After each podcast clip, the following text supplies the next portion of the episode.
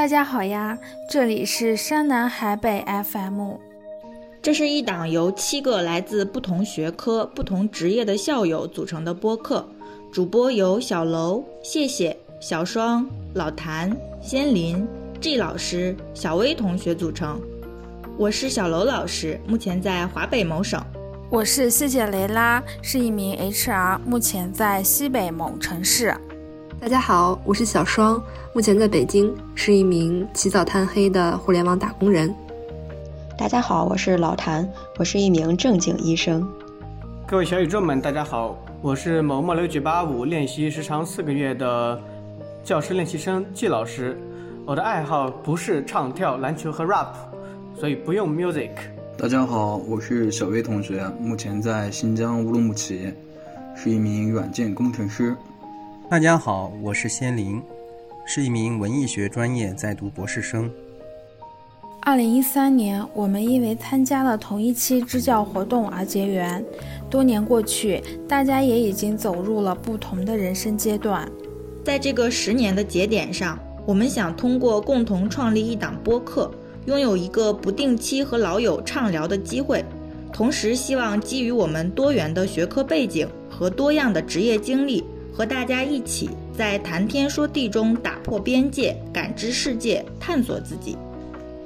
啊，好的，Hello，大家好，这里是来自零下十五度大西北的谢谢雷拉，目前在西北某省央企从事人力资源工作。嗯，那么下面请我朋友介绍一下自己。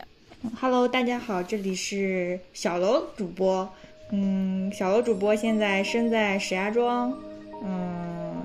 需要介绍，还需要介绍什么？需要介绍什么呀？我们不是随便聊天吗？啊，然后我们播客的第一期节目的第一个问题，我想问问，对于十年前那场我们一起的支教之旅，都有什么难忘的经历？首先有请楼阁老师来分享一下他的经历。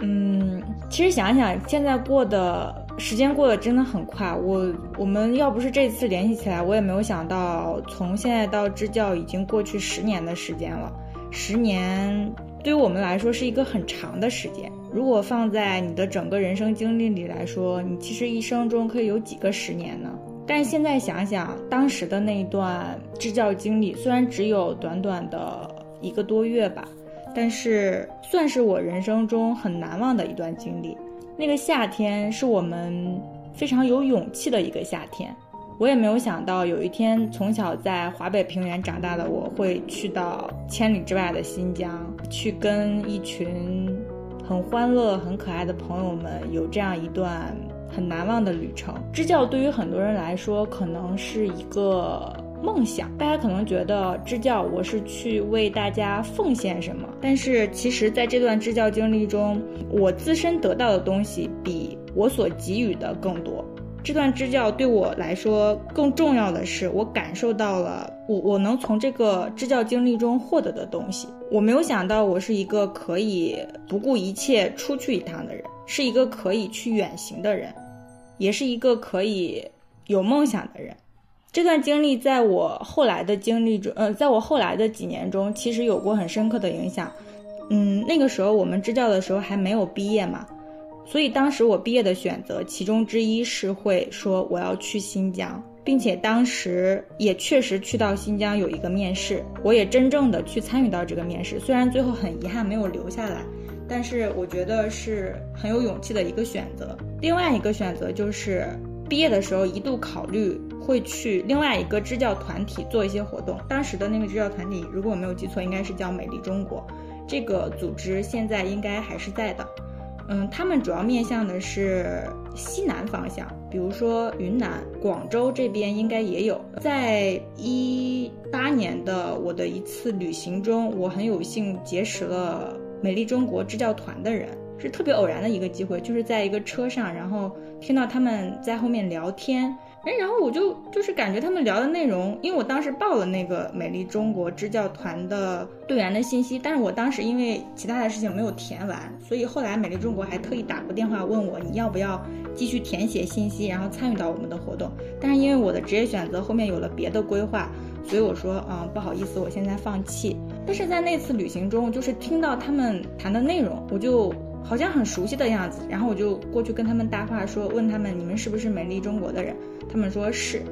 然后我们就在路上聊了一下，就是你就会感觉这个世界上其实是有这样一群人在做我们没有做到的事情，然后你也会感觉中国的教育其实是有希望在，你就听他们讲他们对。未来教育世界的规划，他们谈教育体制的改革，以及对老师这种奖惩的一种机制，以及一些发展的一些规划，就会觉得，嗯，是有这样一群年轻人在做这样的思考。这是我从这段支教中得到的经历。所以你看，其实中国有很多这样的支教的团体，就是我们知道的，嗯，就可能像美中国这种影响还比较大一点，但其实可能还有其他的这样的一些支教团体，就是。我会感觉到这个世界上是有很多的年轻人，呃，我们这一代的年轻人，或者是更年轻的一代的人，其实是在为中国的教育做一些这样的很细致的考虑和未来的规划，这是我觉得很有希望的地方，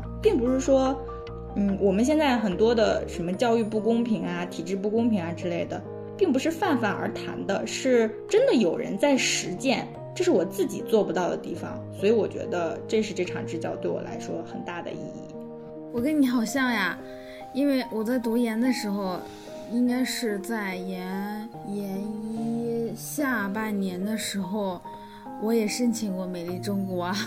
因为我当时在想要不试一试，然后以后去这个呃这个毕业之后先去这个。这个支教之类的，呃，因为当时那段时间也这个科研的这个课题也做比任务也比较多，然后再加上我男朋友来这个杭州找我了，然后就申请提交了，但是他的有一个好像面试确认的那个邮件，我好像没有没有发出去，所以最后就没有。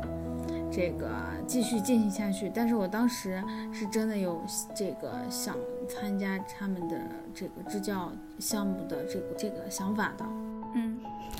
呃，楼阁老师非常的有格局。如果这个问题让我回答的话，我脑海里的第一个画面就是有一天晚上半夜大概十点多吧，我们一起在 学校操场上吃麻辣田螺。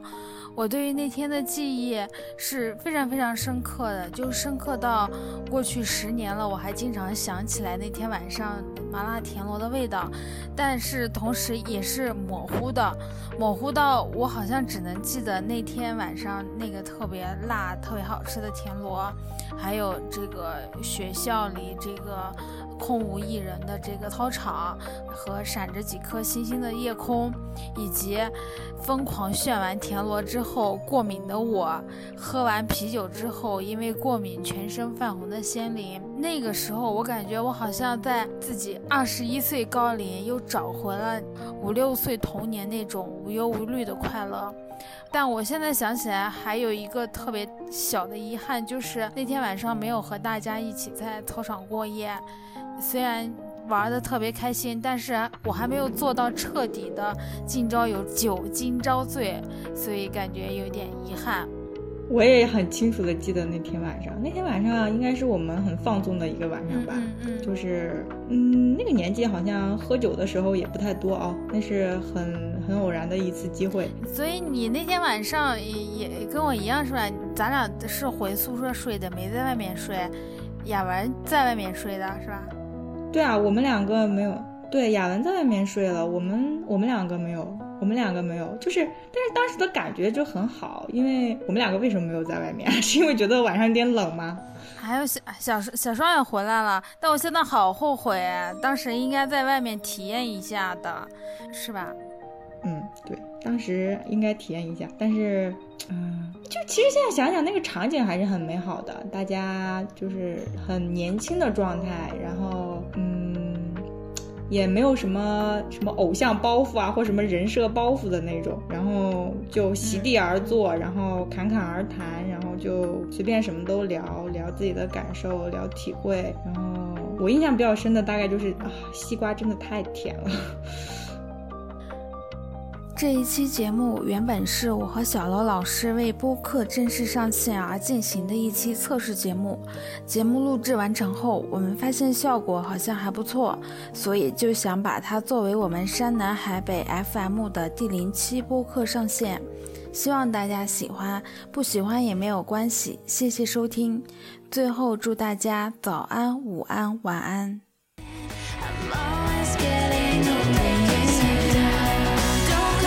see